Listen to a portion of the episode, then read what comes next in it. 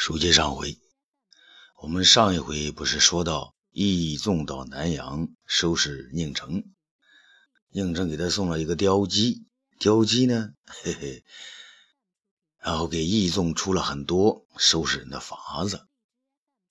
这时候呢，雕鸡说：“臣把，妾还有一计。”义纵的洗耳恭听，嗯，好，你再说。雕鸡呢，对着他的耳朵说。雕鸡白天听大人说了几遍你不爱钱，可雕鸡不信你呀，只不过是因为自己执法不能将钱明目张胆的装进自己的包里罢了。要雕鸡看来，大人要合理合法的弄到钱，易如反掌。李纵眼睛又亮了，哦，你有办法让我弄到钱，嗯，还合理合法？雕鸡啊，也拿点架子向后退了退，惹得义纵呢跟了上来，然后才说：“对呀，大人，这算民告民，是不是告了的就赏一半呢？”“啊，是啊。”雕鸡说：“那你就拿走宁城的一半呢？”义纵说：“嘿，又不是我告的，那宁城他是自投罗网的呀。”雕鸡摇摇头。那你就笨了，你说那是我雕鸡告的，不就分出来一半了吗？哦，说是你告的，与我有什么关系啊？雕鸡啊，拍了拍他的脸，嘿，大人，雕鸡永生永世在大人身边，这一切不都是大人您的了吗？一众大喜过望啊，哇！呵呵，没想到你的见识胜过须眉呀！压倒张腾，恐怕东方朔也出不了这主意。太好了，让我合理合法，真的合理合法呀！雕鸡伸出手来，大人，那就写字据吧。雕鸡从今天起就是你的人了。一众惊喜地说：“好，我这就写，啊，这就写。”他一边拿出笔和绸缎，一边叫道：“来人！”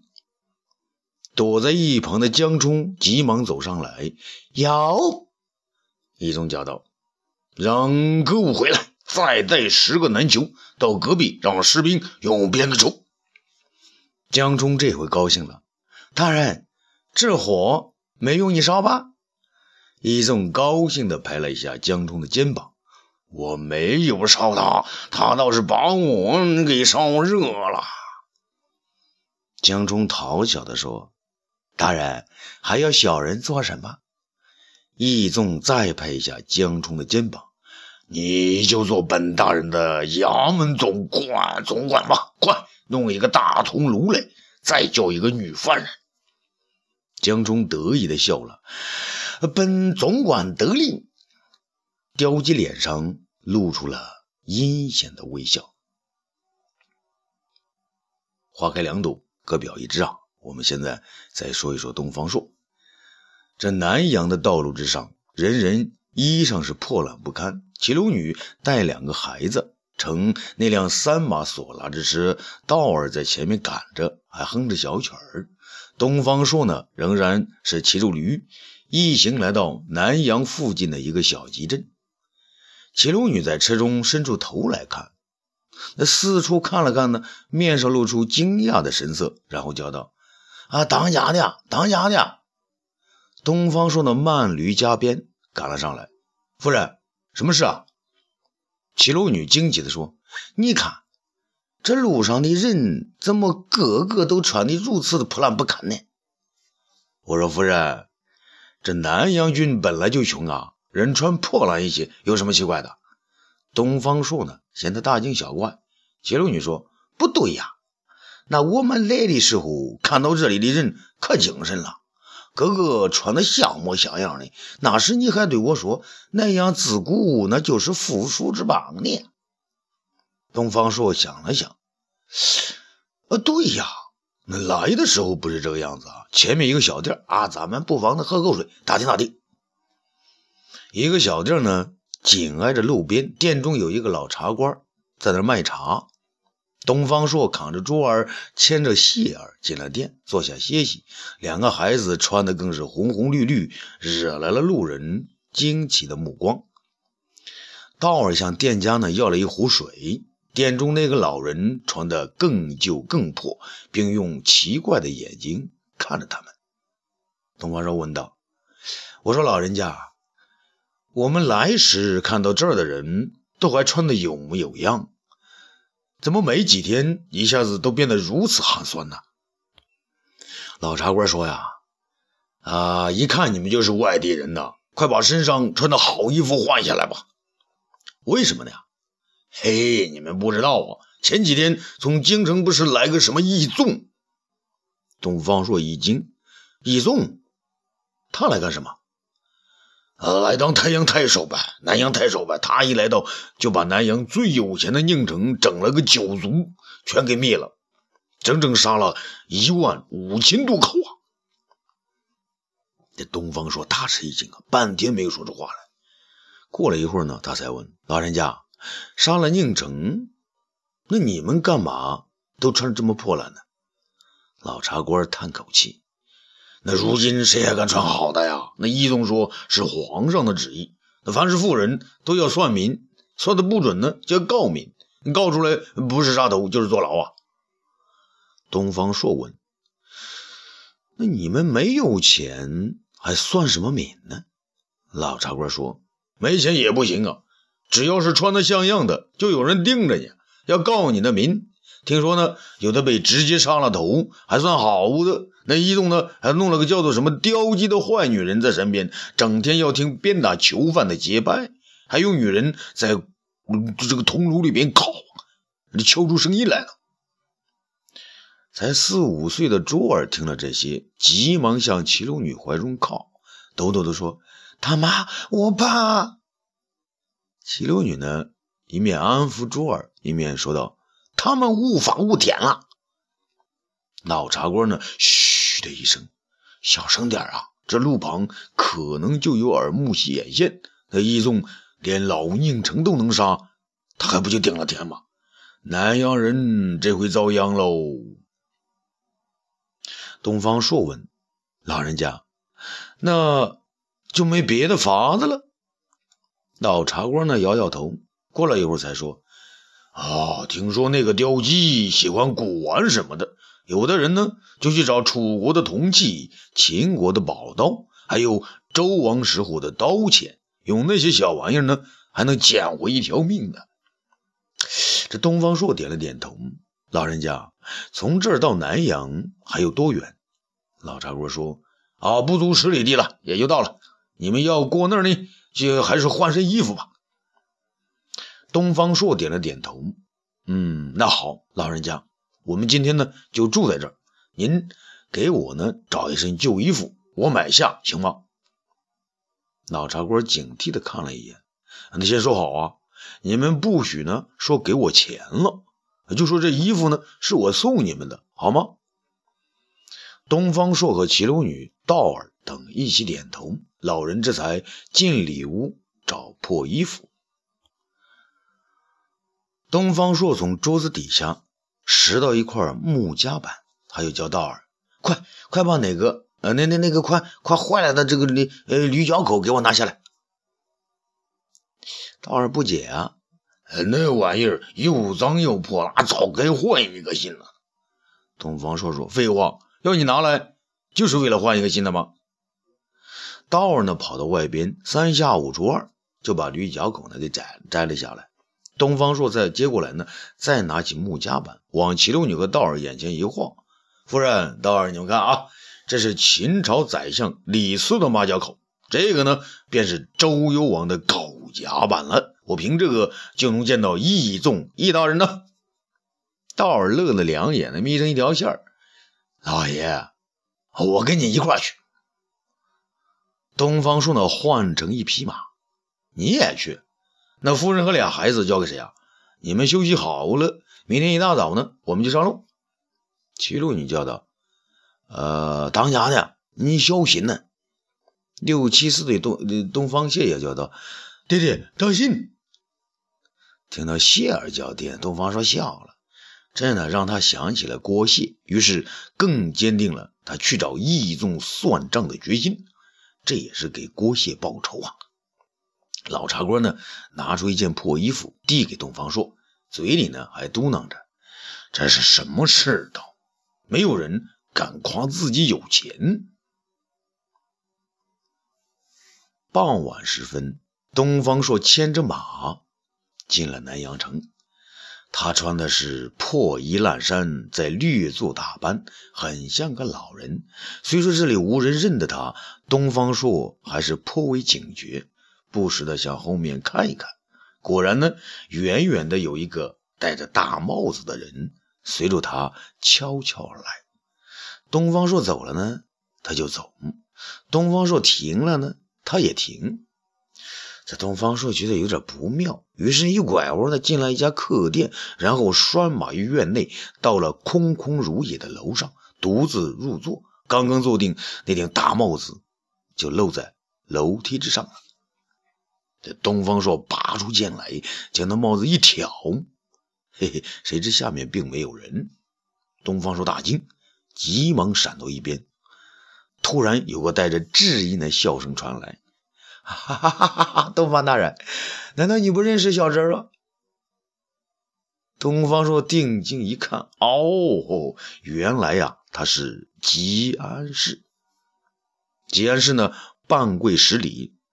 东方大人，小侄有礼了。这东方朔惊奇的看着他，吉安氏啊，那你来做什么呀？吉安氏小声的嘘了一声。大人，小声点，我已改名叫朱安氏。那朱安氏，是的，大人，自你和雷大侠离开淮南，嗯，淮南太子不仅杀害雷家二老，还要加害于我，幸得朱伯伯他们保护。那刘谦被诛，你还怕什么？那朱安氏咬牙切齿，张腾的狗贼。不知从哪儿知道我的行踪，他就派人四处抓我，于是我只能叫朱安氏四处躲避。东方朔问道：“那你来此要做什么呀？”朱安氏冷笑一声：“义仲和张腾与我有杀父灭师之仇，好不容易安氏才等到他出了长安。”东方朔问：“那义纵的行踪你知道吗？”小智在南阳已等了十天，那义纵整天和刁鸡在一块鬼混，杀人为乐呀。你还知道什么？义纵将宁城的钱财呢，一半送进长安，另一半花花给那个刁鸡，实际上是据为己有了。东方朔恨恨地说：“这个酷吏终于憋不住了啊！能找到证据吗？”朱安石说：“大人，我早就想结果义仲的狗命了，不过……”我要让他死个明白。要是你能带我进去，我不仅能拿到证据，还要当面处死义仲和那个害民的丢鸡。东方朔马上起身，好，那喝完这杯酒，你就跟我走。南阳这个义仲府内呀，义仲正在和刁姬一起观看几个女子在跳舞。不远处呢，传来一阵阵鞭打的声音。和犯人的惨叫声音，义纵和刁鸡乐了呢，哈哈大笑。义纵呢，看了看面前的大铜炉，说道：“爱姬，今天你又选了哪一个进铜炉办灶啊？”刁鸡呢，往炉底加了点柴火。大人，今天我选的是个十九岁的胖姑娘。义仲说：“那。”铜炉太小了吧？刁鸡得意地说：“那才好呢，它会敲得更响呢。”一宗大笑：“哈哈哈哈哈哈！这江冲啊，如今打扮的富贵的很，那一副大员的模样。他走了进来，叫道：“大人，外面有一老一小要来献宝物。”一宗挥挥手。呃，这么晚了，明天再说吧。他们说，他们现是清朝宰相李斯的马脚口，还有周幽王的呃狗下板子。这一雕鸡跳了起来，那太好了！你先拿进来，让我和我们大人看看呢。江冲呢，忙将二物拿进来。刁鸡看了是眉开眼笑，易宗见了却是眉头紧锁呀。嗯，送这东西的人在什么地方？啊，他们在外边等候，叫他们进来。东方鹤硕和朱安世呢，随着江冲进了屋子。易宗见到东方朔是不禁大吃一惊啊！啊，你你你你你怎么来了？东方朔说：“易大人，你能来，他们能来，我就不能来吗？”易宗对江冲的挥挥手，指指歌舞者说：“啊，都给我退下！”所有的歌舞者都退下去，江冲呢也非常知趣的走开了。但隔壁兵士用鞭子抽打犯人的声音还在传来，尤其是犯人惨叫的声音，时高时低，是让人恐怖啊！东方朔冷笑道：“易大人，你好兴致啊！耳听为虚，眼见为实啊！”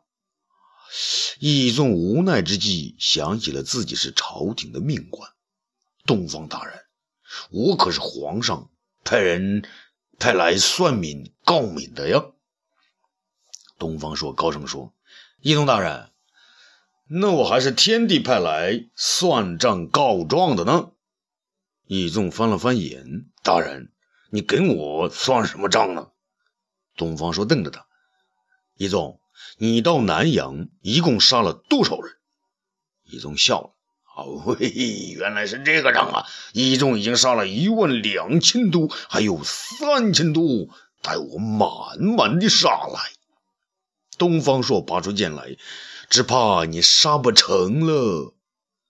一宗大惊：“哦，大人，你这是什么意思啊？”东方朔说：“你认识吗？这是皇上赐的剑，我随时可以要你的命。”刁吉见状呢，正要叫喊，朱安氏用剑将他逼着。朱安氏斥道：“妖女动一动，我割下你的头！”义纵不愧为义纵啊，沉着的说：“东方大人，你这样做，知道是犯了什么罪吗？”东方朔呢，冷冷的说：“上苍知道，我犯了迟到之罪。”朱安氏呢，在那边逼着刁吉说。谁给你那么多的钱财？刁吉说：“啊，那是我告发了宁城，啊啊，皇上颁布的算法、告法和奖励方法，易大人赏我的。”朱安世呢，一个巴掌过去，打的那刁吉呢滚到一边。胡说！你有证据吗？刁吉呢不敢再耍嘴皮子，于是伸手从贴着白嫩皮肉的胸口掏出那块白色的绸缎。这不是易大人还盖了印呢？朱安是一把夺过绸缎，他看到刁吉的手上戒指很多，就向东方朔看了看。东方朔的嘴呢，向桐庐那边一怒，就是一撇。朱安是会呀，是便用一只胳膊架起这个刁吉，刁吉早已吓得昏了过去啊。朱安是将铜炉打开，将他往里面一扔。然后呢，又将炉盖子合上，哈哈，马上啊，铜炉里边便传出挣扎的声音。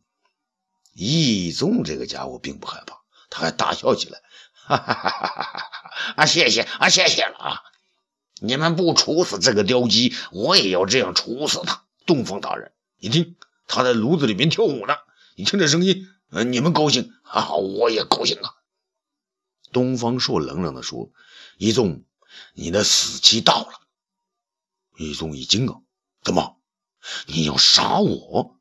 有皇上的旨意吗？朱安世呢？上前一步，不要皇上的旨意，我今天要结果你。易宗翻了他一眼：“你，你是什么人？我是当年临近关守将吉少乌的儿子，你捉了几百个孩子引郭大侠出来的，难道你忘了？”易宗大。吃一惊啊！你，你是吉安氏？朱安氏冷笑一声：“亏你还记得！”说完呢，一剑当胸刺了过去。这是为我父亲报仇。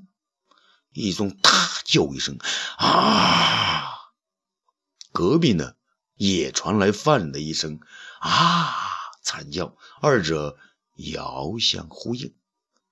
周安世呢，又对着他的腰部、腹部捅出一剑，这是为我师傅郭大侠报仇。易中又是大叫一声，不过这一声比刚才要小多了。周安世呢，再来一剑，从侧面穿了过去，这是为南阳几千条冤魂报仇。易宗瞪眼看了东方朔一眼，然后呢，才心有不甘的死去了。东方朔见易宗已死，就过来劝朱安世，指了指外边，意思是该走了。可朱安世呢，仍不罢休，他最后一剑对准易宗的脖子，横着砍过，口中说：“还有一剑，你先在张腾受着。”那易宗的头颅。被他一剑砍落，滚得很远。这东方朔呀，将那块绸缎装好，示意朱安世快快离开。这朱安世用手蘸着易纵的血，准备呢在易纵的案字簿上写字。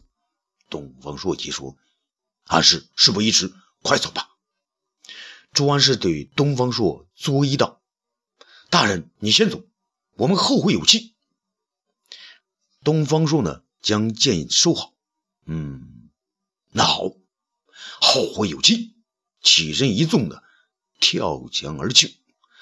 周安是在案簿上写道：“杀此贼者，吉安是也。”然后呢，他双手向天而作揖，大声叫道：“父亲，师傅，安氏结果了义纵，再找张腾为你们报仇。”说完呢，纵身一跳。飞向屋顶，一中的室内还是不断传来犯人尖叫的声音。啊，预知后事如何，咱们下次接着说。